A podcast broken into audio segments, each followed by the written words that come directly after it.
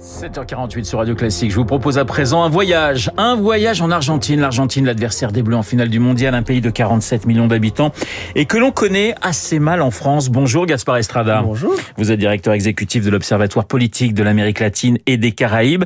C'est vrai que l'Argentine est, est, considérée comme un pays à part en, en, Amérique du Sud. Oui, dans le sens où euh, les Argentins se revendiquent d'un héritage européen. Ils disent beaucoup de manière régulière que, que les Argentins sont arrivés en bateau, oui. euh, en référence justement à l'Europe, aux migrations italiennes, euh, espagnoles, françaises dans une moindre mesure, mais qui existe, qui a existé. Et c'est vrai qu'on sent en Argentine, voilà, une sorte de différence par rapport aux Brésiliens, aux Chiliens. Et d'ailleurs, Buenos Aires est une, une ville qui ressemble assez à des villes européennes. Oui, il y a même l'ambassade de France, par exemple, à, Buenos Aires, est, euh, voilà un, un, immeuble haussmanien. Euh, il y a un obélisque aussi, comme à la place de la Concorde. Euh, donc oui, il y a il y a des, des, ressemblances entre entre Buenos Aires et les capitales européennes. L'Argentine a souvent défrayé la chronique ces, ces, ces 20 dernières années pour ses crises économiques. Où on en est aujourd'hui? Parce qu'on a tous ces images de d'Argentins qui ramassaient des cartons, qui cherchaient euh, des, des, des, objets comme ça pour essayer de, de, de survivre. On dit que 40% aujourd'hui des, des Argentins vivent sous le seuil de pauvreté. Oui, l'Argentine a un très grand défi économique.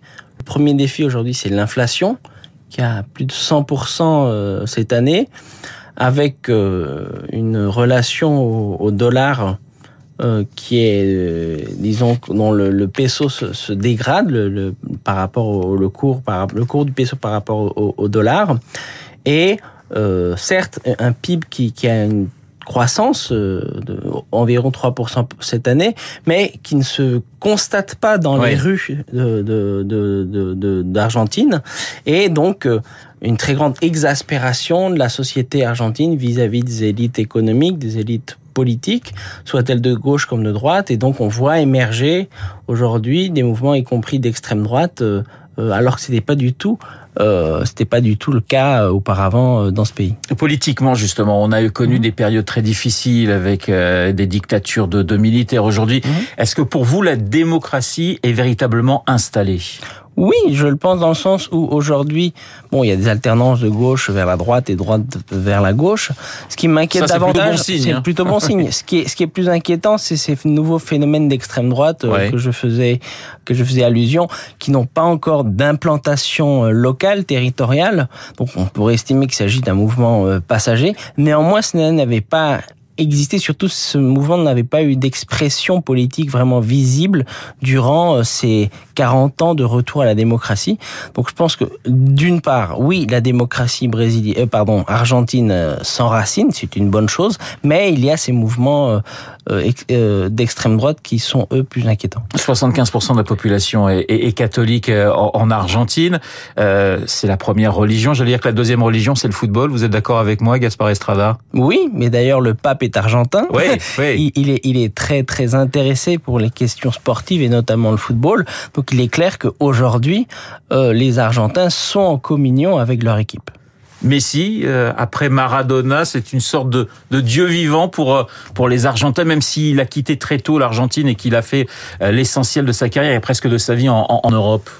On le saura dimanche. Ouais. Je pense qu'en fonction du résultat, il est clair que Messi pourrait avoir un, désormais un statut égal à celui de Maradona. Il y a la rivalité avec le Brésil, c'est une rivalité économique, c'est aussi mmh. une rivalité footballistique, hein, Gaspard Estrada. Ah, sans aucun doute, ça, ouais. a toujours été, ça a toujours été le cas. Et je pense que cette coupe a encore été une occasion de le démontrer, ne serait-ce que hier ou avant-hier. L'ancien président Lula, président élu, a fait un tweet où il a souhaité bonne chance au président Emmanuel Macron et ouais. Alberto Fernandez.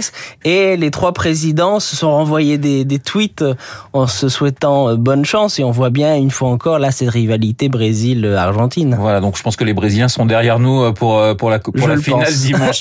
Merci Gaspard Estrada. Je rappelle que vous êtes le directeur exécutif de l'Observatoire politique de l'Amérique latine et des Caraïbes. La finale France-Argentine, c'est, je vous le rappelle, dimanche à 16h. Dans un instant, nous allons...